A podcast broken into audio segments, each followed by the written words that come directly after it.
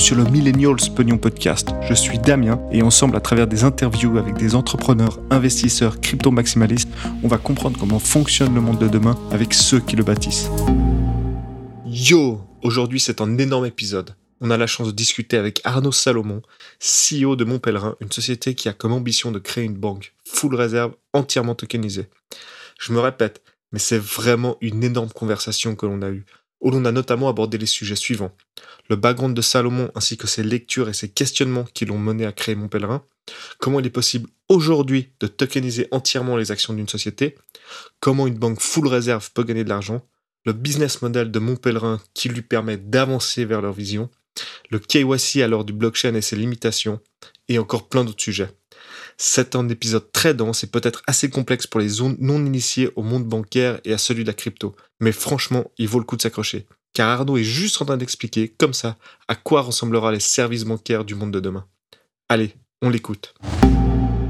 Salut Arnaud et merci euh, de venir euh, sur le Millennial Pognon Podcast. Et avant de commencer et de parler de mon pèlerin, est-ce que tu peux nous expliquer ton background et qu'est-ce qui t'a mené jusqu'à bah, ta société? Euh, Oui, bah, salut déjà, bonjour. Euh, moi, à la base, je, je suis né à Cannes, en France. Euh, j'ai jamais vécu en France. Mes parents ont beaucoup voyagé quand euh, j'étais petit. Euh, et j'ai fait, j'ai grandi à Prague. C'est là où j'ai passé mon baccalauréat français à l'école française. Ah donc, donc tu parles tchèque? Alors je ne parle plus vraiment tchèque aujourd'hui. Je me débrouille, j'arrive à, j'arrive à, à, dialoguer, mais enfin de là à dire que je le parle, c'est, c'est un bien grand. C'est un grand mot. quand j'étais plus jeune, je me débrouillais bien mieux en effet. Et puis voilà, et puis du coup, je suis venu en Suisse à l'âge de 17 ans pour étudier à l'EPFL les systèmes de communication. Euh, j'ai fait mon travail de diplôme à Zurich, à l'UBS Investment Bank. C'était pour moi un moment de ma vie où je me disais que ben, c'était chouette les études d'ingénieur, mais finalement, euh, c'était pas ce que je voulais faire toute ma vie. Et, euh, et puis c'est à partir de là où j'ai switché en finance. Donc j'ai jamais vraiment travaillé euh, en qualité d'ingénieur. Euh, j'ai fait toute ma carrière en finance. Je l'ai commencé d'ailleurs en 2007-2008, hein, donc en plein milieu de cette euh, fameuse première crise qui était financière à l'époque. Hein, euh, et, et, et c'est vrai qu'en tant qu'ingénieur, on se pose plein de questions, on essaie de comprendre hein, qu'est-ce que l'argent, pourquoi ça porte un taux d'intérêt, euh, pourquoi c'est décidé par un planificateur central et pas par le marché comme tout le reste, etc., etc. Puis quand on est junior trader sur un trade floor, ben on pose ces questions aux superstars, on, essaie de challenger leur position, euh, leurs avis sur ce qui se passe, etc., etc. Et en fait, euh, ben on se rend compte que personne ne se pose ce genre de questions. Donc c'est vrai que c'est là. Mais ouais, mais c'est assez drôle parce que j'ai vu tu étais donc tu t'occupais des matières premières, c'est ça au début? Exactement. Ouais, j'étais sur le gaz et l'électricité essentiellement, un petit peu de CO2 et de charbon. Voilà, c'était c'était. Je travaillais pour une société qui faisait de des centrales, euh, voilà, des électriques, euh, notamment en Hollande, en Allemagne, voilà, dans différents pays, qui les opéraient et puis qui vendaient l'électricité. Donc voilà, il fallait acheter, vendre les différentes matières qui étaient brûlées dans les centrales pour revendre l'électricité, ce qui crée un spread et donc euh, du revenu pour l'entreprise, ça s'optimise. Voilà, c'est des choses assez intéressantes. Oui, c'est drôle parce qu'il y a beaucoup de personnes qui du monde de la crypto, en tout cas sur euh, en Suisse, qui viennent de, des mondes des matières premières en fait. Et j'ai l'impression plus que de la finance. Moi, typiquement, avant, j'étais négociant en matières premières aussi, et c'est drôle donc euh, de voir qu'il y a souvent ce pont qui est fait quoi. Bah, je pense parce que déjà, euh, c'est vrai que la Suisse c'est quand même un hub mondial pour tout ce qui touche au trading de commodities, hein, avec Singapour. Euh, donc de facto, il y a une partie non négligeable euh, des gens qui vont travailler dans cette industrie. Et puis c'est vrai que c'est une industrie qui, euh, qui pose certaines questions. Quand on est dedans, on essaie aussi parfois de trouver du sens à ce qu'on fait. Et puis, euh, et puis c'est vrai que c'est propice. Hein. Il y a plein de gens intelligents en plus dans cette industrie, donc c'est chouette. Ça permet d'échanger, ça permet de d'évoluer, ça permet de se grandir l'esprit. Donc non, c'est chouette. Donc c'est donc de ensuite du donc de, de, du trading de d'électricité, de, gaz. Tu es passé dans la crypto. Donc, comment s'est fait ce switch en fait? Alors, bah, comme je te dis, euh, quand tu commences en tant qu'ingénieur, déjà, tu sais, tu as un, un, bagage un petit peu de, de, de vouloir comprendre, challenger, euh, de, de, voilà, poser des questions. Et la question première, c'est pourquoi? Et c'est vrai que moi, d'ailleurs, j'avais un surnom, on m'appelait like a dog with a bone, hein, comme un chien avec son os, parce. Euh, quand on essayait de m'entuber ou de, de me raconter une histoire détournée, ou je, je demandais toujours pourquoi, pourquoi, pourquoi, pourquoi. Et c'est vrai que cette compréhension de qu'est-ce que l'argent, pour moi, a été très vite assez importante. Euh, ça m'a amené à des lectures libertariennes, ça m'a amené à des lectures de Hayek, de Ludwig von Mises, euh, voire même de, Friedman. et, et, et c'est vrai que ça m'a forgé un petit peu un esprit sur ce sur ces sujets monétaires. Et quand euh, est arrivé Bitcoin, euh, ben effectivement, la première fois que je l'ai découvert, euh, d'ailleurs, j'y ai pas prêté plus attention que ça. Hein. C'était un collègue, hein, c'était un collègue, je me souviens bien, euh, qui faisait un MBA graduate. C'est lui qui m'en a parlé la première fois quand ça avait passé un dollar. Il me disait, ah, regarde, il y a des potes qui m'ont montré ça. J'y ai pas prêté plus attention. Je trouvais ça cool, mais pas plus que ça. Je l'ai pratiquement oublié instantanément et je l'ai vraiment redécouvert. Euh, non, ça c'était en 2011 et j'ai vraiment redécouvert fin 2012, mi-2012, fin 2012. Et ça c'était avec un autre copain de l'EPFL. Euh, je sais pas comment on en est arrivé à en discuter à une terrasse de café. Puis on a passé la soirée du coup à en discuter, à lire, à échanger, à, à fantasmer, à, à projeter. Donc c'était c'était quand même tôt. Alors 2012, 2013, c'était c'était tôt. Ouais, oui, bah c'était euh, oui, c'était c'était relativement tôt en effet. on, mm. on s'est beaucoup passionné pour ça, mais à l'époque, il fallait voir que c'était un milieu assez expérimental. Euh, il y avait des exchanges, mais c'était pas non plus. Euh, voilà, il y avait, il y avait Gox évidemment que tout le monde connaît, mais il y avait aussi un petit exchange allemand à l'époque. Je me souviens, c'était rigolo. Euh, comment il s'appelait déjà? Ah, j'arrive plus à me souvenir, mais lui, il tournait ça depuis son compte en banque privée. son compte en banque privée, donc évidemment, il y avait zéro KYC, il y avait rien du tout. Euh, et euh, c'était crédité en mode le lendemain en euros. Euh, les gens tradaient. Il y avait, je me souviens, il y avait un chat, un espèce de troll box où les gens pouvaient chatter. Puis c'était c'était assez marrant parce que même des gens se rencontraient grâce à ce chat box. Et, et, voilà. Puis c'est vrai que non, c'était c'était rigolo. C'était c'était une autre époque quoi. C'était une époque où beaucoup de Bitcoin aussi se traitaient en en mode sur local Bitcoin parce que les gens ils, se rencontraient dans un café, échanger du cash. Euh, donc il y avait des mineurs qui rencontraient des geeks qui rencontraient des gens qui avaient rien à voir. Et puis non, c'était c'était un, un moment assez assez intéressant l'histoire du Bitcoin. Et de là, donc toi t'as donc c'est là où t'es rentré dans l'univers et puis finalement t'as jamais t'as jamais lâché quoi. Mmh.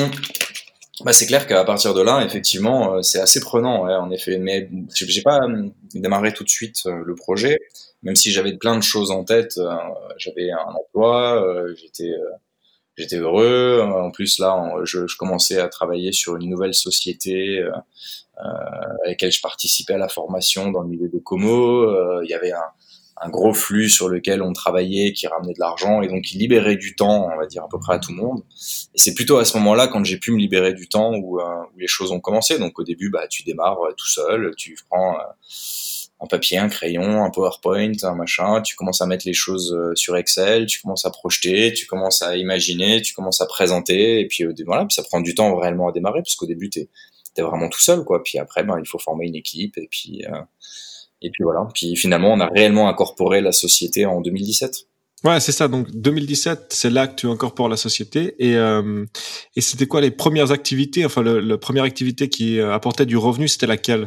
Bah, évidemment, comme tout le monde, c'était le conseil. Euh, après, euh, il y a eu toute une vague de cash out qui était assez intéressant parce que ben, il y avait des nouveaux millionnaires euh, qui voulaient cash out tout ou partie de leur fortune crypto pour ouvrir des comptes en banque en Suisse, dans des banques privées, etc. Donc ça, c'était euh, une période qui était aussi assez intéressante. De, de... Ah, c'était, ce que les gens comprennent pas, c'est que c'est compliqué de retirer. Enfin, c'était, mettons peut-être un peu moins, je sais pas, mais qu'on a, je sais pas, un million à sortir, c'est pas si facile que ça. Donc euh, surtout la banque, elle va poser des questions, elle va se dire mais c'est quoi cet argent? Enfin, c'est c'est pas facile. Exactement ça. Puis surtout à l'époque, parce que souvent les banquiers comprenaient pas, donc il fallait réellement. Donc nous, on, là où on est très fort, notre ADN aujourd'hui, on aime bien dire qu'on est une fintech, mais en vrai, on est une compliance tech. Hein. On fait beaucoup de compliance. C'est là où on s'est spécialisé sur des moteurs de règles, euh, sur la gestion opérationnelle des, transferts, etc. Et c'est vrai qu'à l'époque, on faisait des, compliance files, on, aidait les gens à plausibiliser leur histoire, euh, parce qu'effectivement, bah, tu peux avoir quelqu'un qui veut, qui a fait fortune en crypto parce qu'il a été mineur, tu peux avoir quelqu'un qui a fait fortune en crypto euh, parce qu'il a acheté early, tu peux en avoir un parce que c'est un trader fou, il fait que ça toute la journée, tu peux en avoir un autre euh, pour le coup c'est de l'argent du darknet un autre euh, c'est euh, voilà tu vois donc il faut il faut pouvoir documenter l'histoire du client la plausibiliser pour la présenter à un banquier qui va acheter l'histoire entre guillemets et lui ouvrir son compte. Donc donc c'était ça la, la première active, grande activité de de mon pèlerin. Non, non c'était une des activités.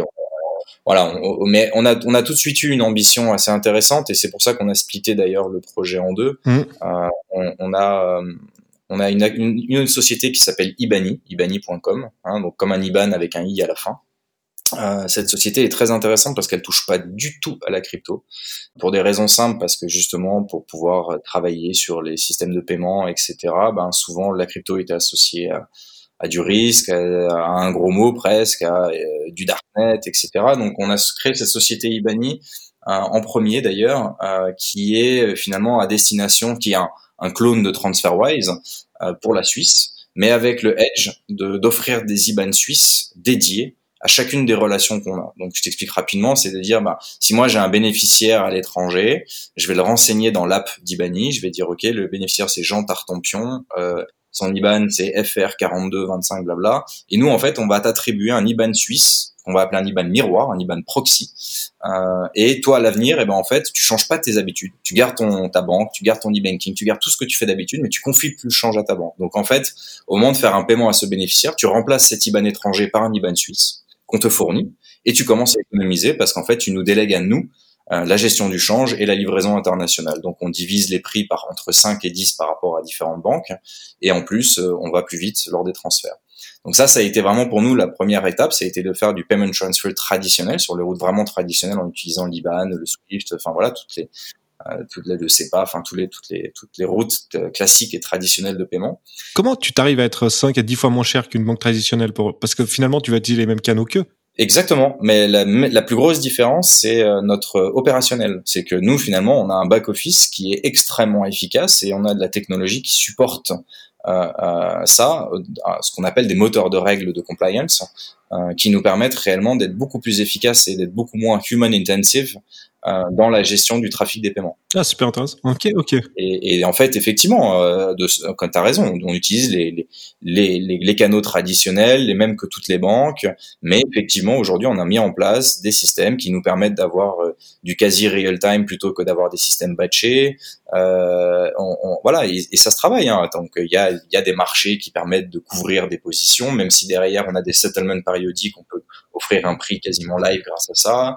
Euh, et voilà, il y a, y a, différentes stratégies, puis même dans la monétisation des flux, en tant que trader, il y a des choses intéressantes à penser, plus que euh, juste euh, commissionner sur ce que te revend une autre banque. Ouais, ouais, oh, bah, c'est super. Donc ça, c'est Ibani.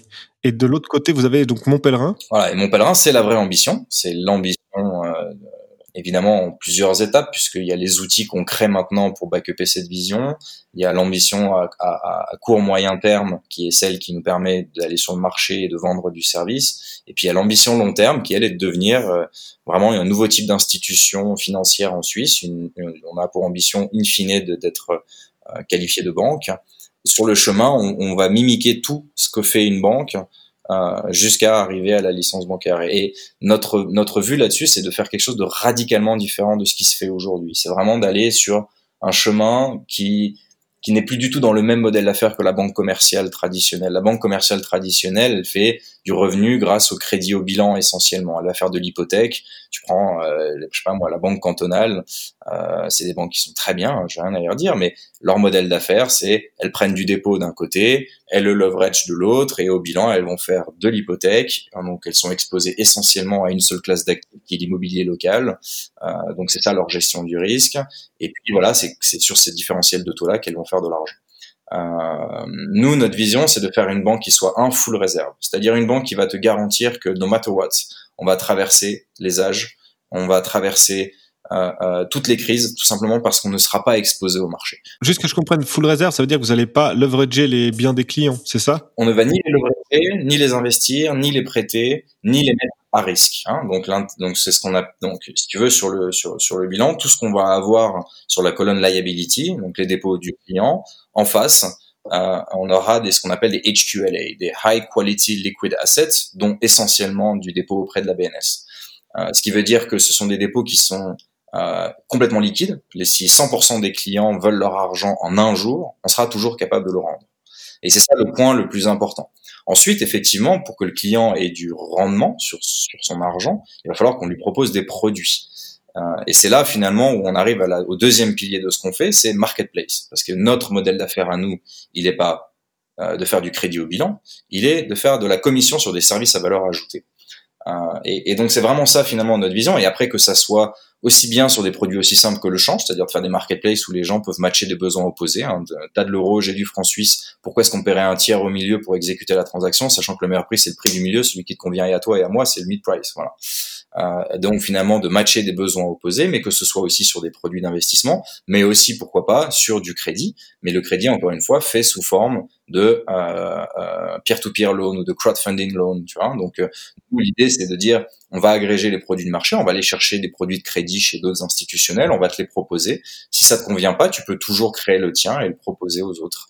Et finalement d'avancer sur sur cette logique-là de marketplace pour chacun des produits et services de la banque. Ouais, chacun des métiers de la banque devient euh, donc euh, vous allez ouais, de faire une marketplace pour tous ces services et comme ça pour ouais, ouais, non mais je comprends bien, je comprends. et donc c'est ça le, modèle final. On n'est pas prestataire de services nous-mêmes, finalement on est agrégateur de services de marché. Et finalement si tu es client chez BNP, si tu es client chez UBS, en gros on va te proposer essentiellement des produits BNP et des produits UBS. Euh, là, l'idée, c'est vraiment d'aller chercher les produits chez tout le monde et de pouvoir les proposer sous cette forme de marketplace pour que euh, ben tu puisses euh, consommer, euh, consommer ce qui te ce qui te fits best hein, et pas et pas uniquement ce que ton, ton institution chez qui tu banques va te proposer. Euh, mais le troisième point qui est à mon avis le plus important, c'est la tokenisation, puisque nous, notre ambition et notre vision finale, c'est qu'on peut tokeniser tout le bilan d'une banque. On peut vraiment apporter on-chain, en temps réel, tout le bilan de la banque, euh, donc encore une fois aussi bien le côté euh, liability avec les dépôts clientèle, hein, donc les euros, les dollars, les francs suisses, etc., hein, qui vont être représentés sous cette forme de, de, de token. Pourquoi et, à quoi ça sert finalement? Parce que dans un premier temps, bah, il reste dans un wallet contrôlé par la banque hein, pour te pour, te simplifier la vie de l'e-banking. Mais à tout moment, quand tu vas vouloir faire un paiement, tu peux, indépendamment dans, dans, dans, dans le champ où tu, à qui tu adresses le paiement, tu vas pouvoir rentrer un IBAN ou une adresse. Et en fonction de ce que tu mets, si c'est un IBAN, bah, ça rédime le token pour refléter la nouvelle valeur du bilan. On livre l'argent à la banque correspondante et on paye ton bénéficiaire, les routes traditionnelles de paiement. Mais si tu mets une adresse à la place d'un IBAN, bah là, le token va bouger effectivement de, du wallet contrôlé par la banque à un wallet contrôlé par toi ou ta contrepartie. Mmh. Et, euh, et, et, donc voilà, donc c'est vraiment de de, créer finalement cet univers tokenisé. Euh, donc là, évidemment, sur la partie liability, bon, bah, c'est relativement simple, bien que ça pose des questions de compliance qu'on va pouvoir discuter après, puisque c'est ça qu'on résout essentiellement. Euh, et euh, sur la partie asset, c'est là où c'est très intéressant parce que tous les actifs bancaires, finalement, ce sont des contrats. et nous, on les porte sous forme de smart contract pour en automatiser le plus possible le cycle de vie et faire appel à des compliance oracles pour gérer les exceptions euh, qui doivent être gérés off-chain. Non, mais c'est super intéressant, surtout qu'après, il n'y a plus de problème, enfin, on va dire, euh, d'audit, puisque chaque client pourra aller auditer tout, enfin, sa banque, parce qu'il saura exactement ce qu'il y a dedans. Et c'est encore mieux que ça. C'est-à-dire que euh, tu as un bilan de banque en temps réel publié. Euh, et ça, c'est phénoménal, parce que aujourd'hui, la granularité qu'a une banque aujourd'hui sur son bilan, elle n'est pas voilà, bah, il y en a certaines qui arrivent à le publier tous les jours en interne, en, tout cas, pas en externe, mais en interne. Euh, mais ça reste des exceptions. Hein. La plupart, euh, c'est des events qui nécessitent plusieurs équipes, plusieurs personnes pendant plusieurs jours d'affilée pour générer finalement le bilan de la banque. Ah, donc c'est hyper intéressant et tout ça. Donc ça c'est la vision, on va dire, euh, finale de, de mon pèlerin. Donc cette banque complètement tokenisée, mm-hmm. euh, où vous offrirez les services euh, ben, d'une autre banque, mais simplement en, en le modèle d'affaires étant de la marketplace. Exactement. Mm.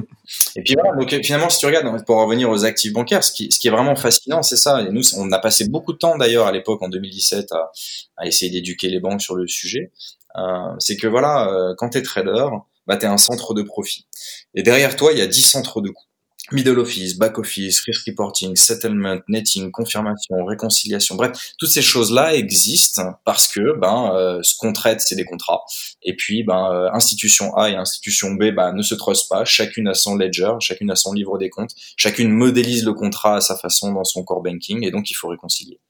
Et, et, euh, et, notamment quand on parle de trade OTC, ça devient réellement très très consuming.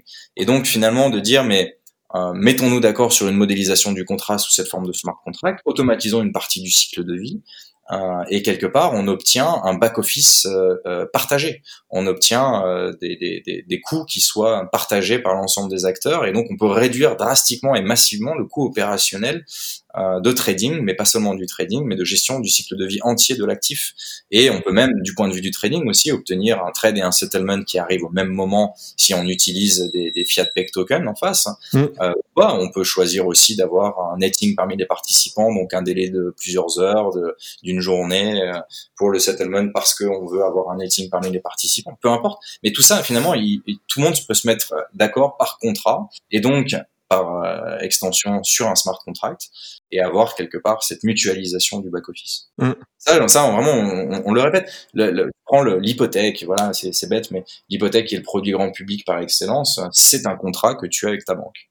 Euh, ce contrat, euh, bah, c'est un actif pour la banque, ça yield, elle gagne de l'argent avec, elle a un rendement, tu lui payes des intérêts tous les mois. Mais cet actif, du point de vue de la banque, il est aussi relativement illiquide parce que ben, elle peut, euh, enfin tu vois, tiens, imagine tu as une hypothèque avec UBS, tu peux, UBS peut revendre ton hypothèque à Crédit Suisse, il hein, n'y a pas de problème.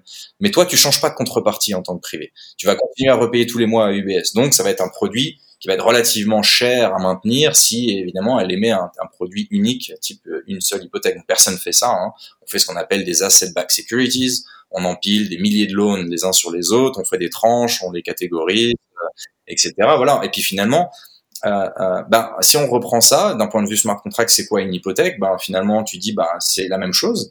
Euh, c'est un contrat avec un rendement. Toi, finalement, en tant que client, ça change rien. Tu repayes à une adresse plutôt que de repayer à un IBAN. Et, et, euh, et puis le smart contract, lui, il fait l'allocation du cash flow derrière. Donc peu importe qui le possède, peu importe qui possède les tokens qui le représentent, ça peut être une banque, ça peut être UBS euh, le jour 1, ça peut être Crédit Suisse le jour 2, mais ça peut aussi être collectivement la foule par fraction de 5 francs. Euh, mmh. voilà, le smart contract est capable de faire la distribution proportionnelle du rendement. Euh, tu peux rendre les rendements presque streamés aussi. Tu peux imaginer des choses plus intéressantes hein, du côté investisseur, d'avoir des rendements qui sont payés une fois par mois. Tu pourrais les streamer sur 30 jours.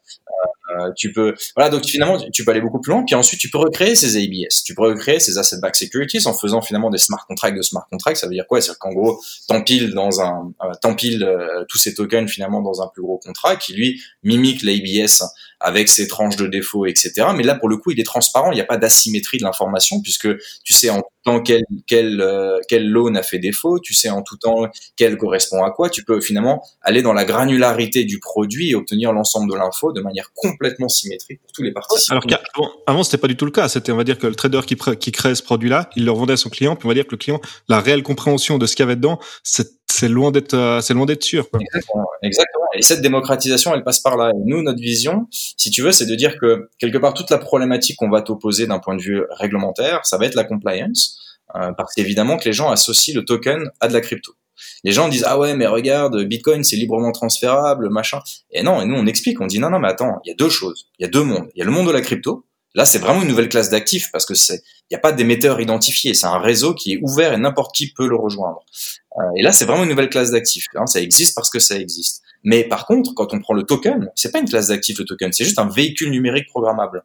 Et il y a un émetteur très bien identifié. D'ailleurs, Libra l'a appris. Euh, enfin, Libra, ils ont essayé de marketer leur truc comme une crypto. En fait, c'est un token. Il y a un émetteur identifié. Il doit respecter le même contexte de règles que n'importe quelle autre euh, institution financière euh, sur le marché. Donc, elle est soumise aux mêmes règles, pas plus, pas moins. Euh, mais on peut pas dire ah bah ouais, mais moi vu que c'est un token, alors je fais ce que je veux et mon truc est librement transférable, il fait ce qu'il fait ça, et puis euh, je vais pouvoir vendre de l'immobilier de Miami à un unbanked à Jakarta. Enfin, il y a des choses qu'on a entendues qui sont folles et c'est c'est pas vrai. On peut pas aller si loin. Il y a des il y a des règles. la finance, elle est cloisonnée par zone monétaire et on peut pas. voilà, les questions cross-border sont très fortes. Il y a des choses à traiter. Il y a des produits qu'on va dire qui sont soumis à des règles comme MIFID. Euh, donc, il va falloir s'assurer que euh, l'investisseur ait le bon profil de risque. Est-ce qu'il est risk averse, risk taker?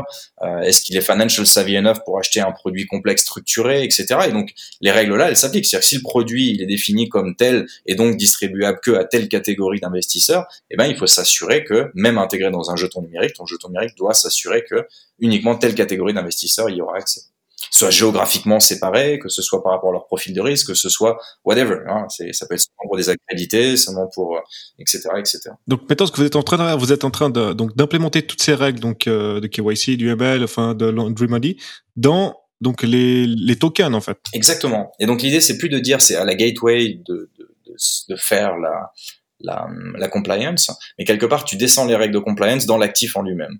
Et ensuite tu vas appoint ce qu'on appelle un compliance oracle, un oracle de compliance, pour gérer toutes les questions off-chain. Parce qu'effectivement, il y a des choses qui peuvent pas être gérées automatiquement par, euh, par smart contract, par un moteur de règles. Il y a des choses qui peuvent être gérées que par un humain. Par exemple, on va t'imposer de faire la documentation fiscale euh, du client, s'assurer qu'il n'est pas en train de euh, évader euh, fiscalement, euh, enfin faire de l'évasion fiscale ou, ou, etc. Ou de, de plausibiliser l'origine des fonds. Tu dois faire la documentation, ce qu'on appelle AML, hein, loi, la loi sur le blanchiment d'argent, etc. Donc ça, c'est différentes choses. Effectivement, tu ne peux faire que de manière off-chain. C'est d'ailleurs, c'est surtout pas des data que tu veux mettre on-chain.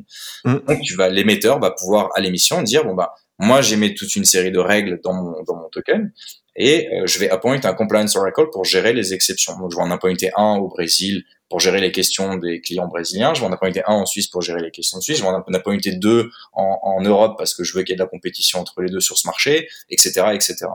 Et c'est ça qui est très intéressant, c'est finalement ce moteur de règles, tu peux définir à peu près tout et n'importe quoi. Euh, c'est très puissant finalement, c'est une combinaison d'un user registry et d'un moteur de règles, mais qui est en 3D. C'est-à-dire qu'il est, est fait pour l'émission multiple. C'est-à-dire qu'un émetteur peut émettre plus de tokens qui, autant de tokens qu'il veut, sa compliance, elle va être consolidée. Parce qu'évidemment, si tu mets un euro token et un franc suisse token, ça ne devrait pas multiplier par deux les limites de tes clients. Ça doit, consolider les positions de tes clients sous les mêmes limites et sous les mêmes contraintes, etc., etc. Et donc c'est, et, ça, c'est quelque chose qui est fonctionnel aujourd'hui déjà depuis assez longtemps. C'est, quelque chose qui est, qui est dont, dont, on est assez fier. Maintenant, euh, aujourd'hui, ça tourne sur la blockchain Ethereum. Euh, c'est quelque chose qui est portable sur à peu près euh, n'importe quel système similaire de type RSK, OneChain, etc. Enfin, tous ceux qui utilisent les mêmes types de VM compatibles. Mm.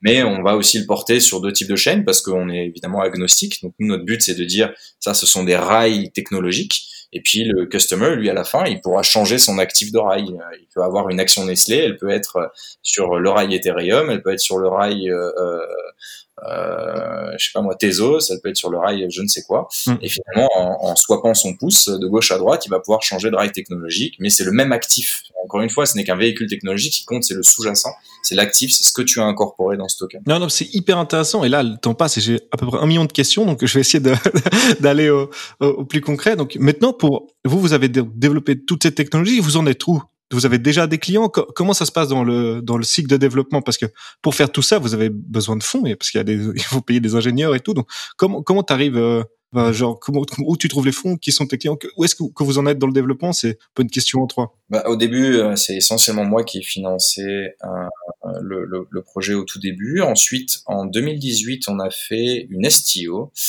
euh, mon pèlerin a fait une STO qui était assez intéressante hein, parce que radicalement différente de ce qu'on voyait jusqu'alors. Euh, pour te dire STO, donc Security Token Offering. Euh, donc finalement, un security, c'est quoi? C'est un titre, mais finalement un titre, c'est juste un contrat. Et, et, donc n'importe quoi peut être un titre. Donc si j'écris sur un bout de papier que je vais partager avec toi 20% de mes futurs dividendes, c'est c'est déjà un security. Hein. Euh, si je dis en plus que je vais te donner euh, des droits de vote euh, consultatifs, ça reste un security. Puis si je retourne ce papier puis que j'écris et puis by the way clause 3, je peux répudier tout ou partie de ce contrat quand je veux, si je veux et comme je veux, ça reste un contrat valable et ça reste un security. Finalement, les premiers pas des STO, c'était essentiellement ça, c'était des gens qui faisaient des contrats de droit privé qui protégeaient pas beaucoup plus que les ICO, les investisseurs, parce qu'en fait, comme beaucoup savaient pas trop où ils allaient, ils mettaient souvent des clauses qui leur permettaient de d'à peu près changer tout tout partie, enfin voilà, de, du contrat et la teneur du contrat. Euh, et nous, vraiment, on est arrivé en disant, il faut vraiment qu'on vende des actions. Il faut pas qu'on vende un proxy pour une action. Il faut pas qu'on vende quelque chose qui mimique une action. Il faut qu'on vende une action. Et donc c'est là vraiment ce qu'on a réussi à l'époque euh, avec le cabinet Lensenstein, qui est un cabinet d'avocats très connu en Suisse, à euh, incorporer nos actions dans un token et à faire en sorte que ce soit une seule et même chose. Ce qui veut dire que le porteur de jetons, les porteurs d'actions, euh, l'actionnaire, le, le, token holder is a shareholder, euh, et, et, et, en tant qu'actionnaire, eh ben, il est protégé pas seulement par le contrat de droit privé lors de l'émission, euh, mais aussi et surtout par la loi suisse et le contexte. Euh, et, et, ça, c'est très important. Ça, c'est hyper important parce que je vais juste revenir en arrière pour ceux, ceux qui comprennent pas. Typiquement, le problème avec les ICO, il y a plein de gens qui sont arrivés qui ont dit prenez notre token, il est incroyable. Puis après, les gens ont donc acheté des tokens et ils se sont rendus compte qu'en fait, ils n'étaient pas du tout propriétaires de la société, ils étaient propriétaires d'un token, donc la société pouvait faire ce qu'ils voulaient avec. Mais toi, justement, c'est différent. Le token est l'action. Et ça, c'est hyper intéressant. Exactement. Et puis on est allé vachement loin dans le, dans, sur ce sujet d'ailleurs. Donc on était la première société au monde à réellement réussir à aller jusqu'à ça. Jusqu'alors, des gens, par exemple, mettaient un droit de redeem, par exemple le token, tu pouvais le redeemer auprès de la société contre une inscription au registre d'actionnaires. Tu pouvais avoir ce genre de choses, mais du coup, le token en lui-même n'était pas une action, le token holder n'était pas un shareholder. Et, et ça, vraiment, c'est quelque chose qui est, qui, est, qui, est, qui est très important, que le droit suisse permet, euh, et, qui, est, qui est vraiment, vraiment très, très chouette. Euh, et, et, surtout, on est allé un cran plus loin, puisque là, il y a, c'était quoi? C'était en juin, hein, donc on a fait notre assemblée générale des actionnaires. C'est quelque chose que toute société doit faire une fois par an. Et, euh, euh et donc, on a aujourd'hui 640 actionnaires. Euh, et donc, aujourd'hui, on a dû organiser évidemment une assemblée générale virtuel. Euh, on n'a pas loué pas l'expo évidemment pour pour faire venir tout le monde et euh, et on l'a fait dans le wallet. Donc on a release un wallet euh, qui est assez intéressant parce que c'est un wallet traditionnel, hein, c'est un wallet non custodial donc tu possèdes tes clés, tu, tu es libre dans ta vie, tu possèdes tout ce que tu possèdes. Euh, et sur ce wallet, on a offert la possibilité de participer à notre assemblée générale pour tous ceux qui possédaient des actions, donc pour tous ceux qui possédaient des tokens MPS. Et donc dès que tu avais au moins un MPS, tu du coup tu as, en cliquant dessus, tu avais accès à cette room virtuelle euh, dans laquelle on avait un live stream, donc euh, où le board, donc euh, en l'occurrence moi en tant que qualité de président, euh, présentait ben, les chiffres de la société, présentait le rapport annuel, et on a conduit les votes. Et on est allé, on a conduit les votes, donc l'acceptation des comptes, la, la, réélection du board, l'élection d'un nouveau board member, etc. Mais tout ça sur la blockchain. On n'a pas utilisé la blockchain comme juste un, registre pour inscrire les résultats du vote, comme beaucoup l'ont fait, c'est vraiment on a utilisé la blockchain pour voter. Donc le, le vote a été fait proportionnellement au nombre d'actions que tu possèdes, etc., etc. C'est le cockpit de, de, de, de, de pilotage d'entreprise. Voilà, c'est le cockpit digital de pilotage d'entreprise. Pourquoi c'est très important? Parce que finalement ton action aujourd'hui que tu gères ta cap table sur Excel ou tu utilises un outil particulier, ça reste quelque chose de très illiquide et de très peu convenient. Là, une fois que même pour ceux qui veulent pas faire de sale, hein, même pour ceux qui veulent juste tokeniser leur entreprise, on encourage tout le monde à le faire parce que c'est très efficient, ça se fait très rapidement, c'est très, c'est très peu cher à faire. Et ensuite, bah, tu peux gérer ton entreprise sur la blockchain. Euh, tu peux émettre des actions en disant, bah, ces actions, elles vont être à distribution d'employés. Donc, je veux y mettre une vesting period de trois ans. Donc, je vais y mettre un cliff parce que j'ai pas envie que lui donner l'action et puis qu'il se barre dès le lendemain. Ouais, tu peux lui mettre, tu peux lui mettre toutes les règles que tu veux. Donc, c'est hyper intéressant. Et maintenant, si par exemple, on veut acheter ces tokens MPS, donc les actions, est-ce que c'est une marketplace ou, ou c'est coté ou non? Il faut, c'est code du OTC. Il faut que je trouve quelqu'un qui en a pour lui acheter. Comment ça se passe? Voilà. Aujourd'hui, il y a de l'OTC et puis il y a ce qu'on appelle des plateformes décentralisées donc c'est finalement des smart contracts qui euh, jouent le rôle de l'exchange. Il y en a un très connu qui s'appelle Uniswap. Nous, on n'est pas à l'origine de ça. Hein. C'est nos actionnaires qui se sont euh, parce que c'est ouvert, c'est des plateformes qui sont qui sont décentralisées, donc il n'y a pas de, on n'a pas à demander l'autorisation à, un opérateur de bourse puisque c'est juste un smart contract. Donc les gens ont créé des marchés spontanément sur ces plateformes décentralisées. Euh, c'est nos actionnaires qui l'ont fait et puis voilà puis euh, c'est c'est très intéressant parce que nous effectivement à l'époque on a vendu une partie de notre société au public et, euh, et, et, c'est très intéressant de voir aussi que les gens bah, deviennent ambassadeurs en fait hein. c'est pas seulement une bien sûr bien sûr hein, c'est clair. Voilà les, gens sont, sont, sont contents ils font partie ils font, partie de la vie de l'entreprise ils votent ils, ils ont accès aux comptes ils peuvent voir l'évolution ils peuvent poser des questions ils peuvent voilà c'est c'est et donc ça fait que c'est des gens quand ils rentrent chez eux ils en parlent à leur famille à leurs copains à leurs c'est un, un, vecteur aussi de, de, de diffusion euh, qui est très important. Non, c'est sûr. Et puis donc maintenant, pour arriver à la, je reviens, je reviens après. Après, je vais plus prendre trop de ton temps, mais pour arriver à la vision finale, mettons quels sont vos, vos les services que vous vendez? Donc j'imagine vous, vous vendez le, tout ce que vous êtes créé pour tout ce qui est QSC, euh, KYC euh, et Money Laundry à d'autres clients. C'est un service que vous vendez ou qu'est-ce que vous, quels sont les services que vous vendez maintenant? Tout à fait. Alors ça, c'est un service qui est assez curieux. Donc nous, en fait, aujourd'hui, comme je t'ai dit, on a développé des outils pour supporter notre vision. Ouais. Et il s'est trouvé que sur le chemin de développer ces outils, on s'est rendu compte que les gens en avaient besoin. Euh, et donc c'est très intéressant. Mais euh, par exemple, le KYC, euh, initialement, on n'avait pas vocation à faire nous-mêmes ce module-là, si tu veux, dans le développement euh, de, la vision. Euh, on est allé voir les différents prestataires et on s'est rendu compte, un, qu'ils étaient pour la plupart très très peu flexibles, voire pas du tout flexibles du tout, sur nos besoins à nous et la manière dont on voulait traiter les cas et, euh, et, et, et mettre des exceptions sur des règles, et, etc., etc. Euh, et puis surtout, en termes de coûts, on s'est rendu compte que c'était absolument délirant et que pour une petite société comme la nôtre, c'était pas acceptable comme, coût opérationnel. Donc on a redéveloppé le nôtre. On a fait notre propre système de KYC. Ça veut dire que dans l'app, tu prends en photo ton passeport, ça scanne les MRZ, ça remplit pour toi le, le nom, prénom, date de naissance, citizenship, etc. tu valides, tu as un petit live selfie ou un vidéo call en fonction du contexte dans lequel tu te trouves. Euh, et, euh, voilà. Et puis du coup, on a nos propres opérateurs à Genève. On l'a développé pour nous parce qu'on avait ce besoin sur Ibani où on avait du volume, on avait besoin de traiter ça de manière efficiente, efficace et surtout de manière flexible pour différencier les cas, euh, pour ne pas avoir forcément à déclencher un vidéo call avec tout le monde, mais de pouvoir finalement aiguiller les gens sur différentes formes de KYC en fonction du contexte et de ce que nécessitait la loi. Et, euh, et, donc voilà, donc on l'a développé, puis on s'est rendu compte que des gens en avaient besoin. Et aujourd'hui, bah, ils ont le choix entre Swisscom, Intrum Justicia ou euh, et, euh, et, on commence à gagner des parts de marché sur ce sujet parce qu'effectivement, on, on, on, a une, après avoir fait le premier client, il nous a fait une bonne réputation. Après, on en a un deuxième qui nous a fait une bonne réputation, etc., etc. Et c'est pas des services qu'on a cherché à vendre initialement, c'était des opportunités de gens qui sont venus nous trouver. Et euh, ça, c'est fait partie des services. Aujourd'hui, bah, évidemment, on fait beaucoup de tokenisation. Ça, c'est, c'est, on réplique le modèle de ce qu'on a fait. Et encore une fois, je veux appuyer sur le point que c'est très peu cher, très efficient, très rapide de tokeniser sa boîte. Faire une sale, c'est très compliqué parce que ça demande beaucoup de marketing, mais tokeniser sa boîte et gérer sa captable euh, on-chain, c'est quelque chose qui est très simple. En général, nos clients, ils arrivent le matin, ils repartent le soir, c'est fait. Ce qui va prendre un peu du temps, c'est l'update au registre du commerce, parce que le registre du commerce prend deux semaines en moyenne pour euh, quand on veut rajouter deux articles qui vont permettre cette tokenisation. ça, ça prend un petit peu de temps, mais c'est ce qui prend le plus de temps. D'un point de vue technologique, c'est gratuit. Euh, tout le monde peut le faire tout seul. Vous allez sur bridge.montpellerin.com et là, il faut plugger votre trésor, vous rentrez le nom de votre société, vous mettez le nombre d'actions, etc., etc. Alors après, ça reste geeky, donc il faut comprendre. Donc forcément, la plupart des gens nous demandent de le faire pour eux.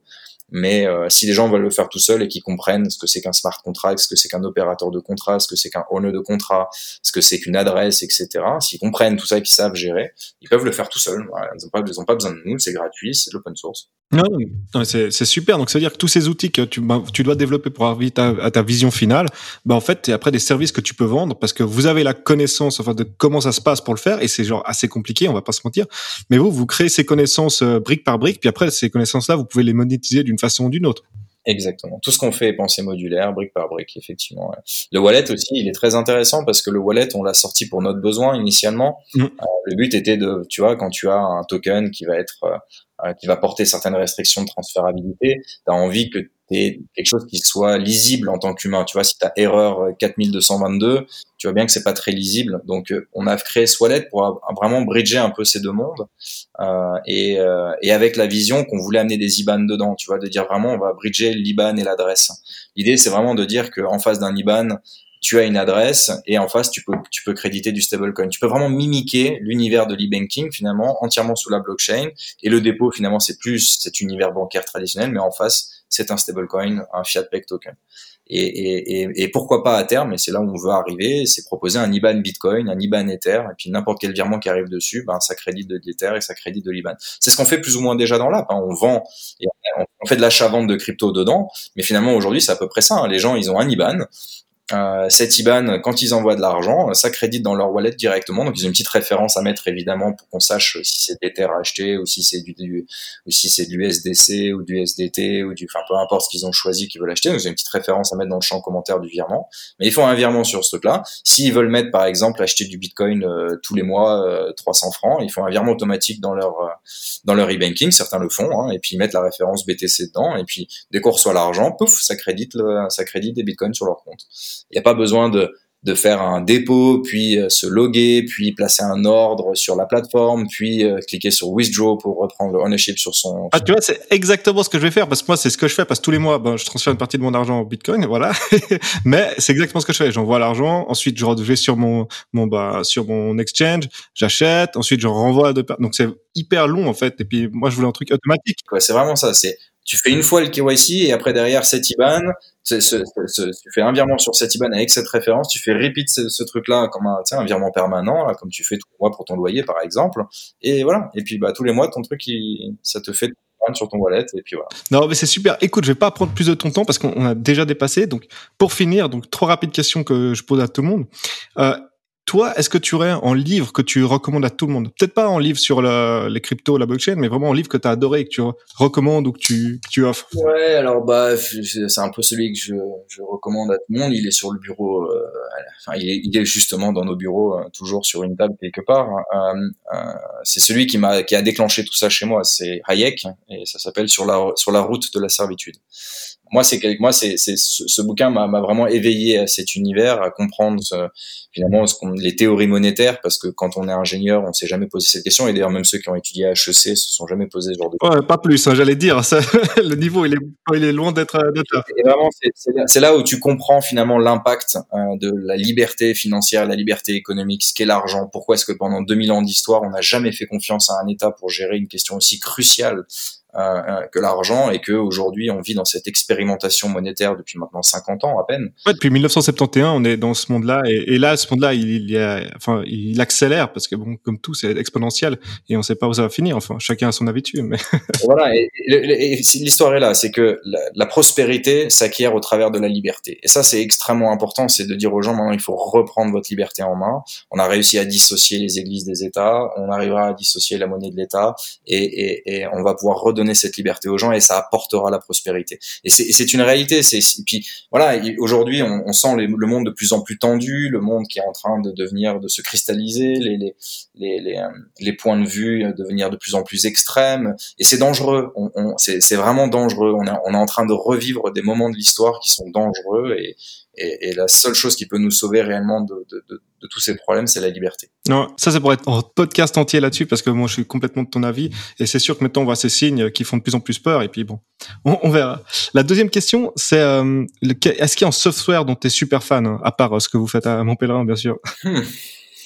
Eh ben, écoute, euh, j'ai pas de réponse. Hein. Ok, ça va très bien. et euh, dernière question, donc, tu as quel âge? J'ai 38 ans. 38 ans. D'accord. Et est-ce que tu penses que pour euh, ta génération, euh, réussir dans la vie, on va dire, euh, genre, même pas faire fortune, mais réussir tout court, on va dire réussir monétairement, est-ce que c'est plus facile ou plus difficile que celle de, la génération de tes parents? Bon, je, je crois pas que ce soit plus dur, plus, facile. Après, il se trouve qu'effectivement, il y a des époques de la vie où bah, la démographie fait que, voilà, il y, a certains éléments, mais aujourd'hui, les opportunités sont là. je pense que à ceux qui savent enfoncer les portes, ils, trouveront des interlocuteurs de l'autre côté. Euh, souvent, les gens ont, un peu trop peur de, de, de faire des choses et, et c'est peut-être ça le problème. Mais en vrai, euh, voilà. Et, et c'est souvent d'ailleurs, on, remarque hein, ce que les entrepreneurs oublient, hein, c'est de demander. Euh, souvent, les gens partent du principe, ah, il dira non, donc ils oublient de demander. Puis en fait, quand on demande, on se rend compte que les gens sont bienveillants avec les startups, quelle que soit la position dans laquelle le mec en face est. Bah, écoute, sur ces mots, bah, merci beaucoup d'être venu sur le Minéral Spagnon podcast. Et puis, euh, pour ceux qui sont intéressés, qui veulent en apprendre plus sur euh, mon pèlerin ou Ibani, où est-ce que où est-ce qu'ils doivent aller? Bah alors Ibani c'est facile, ibani.com, comme un Iban avec un i à la fin.com. Euh, et puis bah mon pèlerin, mt pèlerin, P-E-L-E-R-I-N.com. Donc, euh, t'as ibani.com, ça, c'est un super, euh, c'est un super nom de domaine, pas facile. 5 lettres.com, c'est cool. Ouais, à l'époque, et puis surtout, il était, euh, il était bien, euh, il, il, correspondait exactement à ce qu'on voulait comme image, un petit peu japonisant comme ça dans la sonorité. Euh, voilà. Non, non, super. Bah écoute, merci beaucoup, puis bah, bonne chance avec mon pèlerin. Super, merci beaucoup, merci à toi. Ciao, ciao. À bientôt, Damien.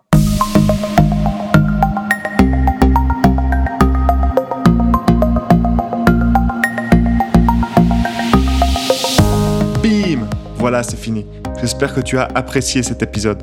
Maintenant, va sur pegnonpodcast.com et enregistre-toi sur la mailing list. C'est juste les meilleurs emails au monde parlant de business et d'investissement pour les millennials.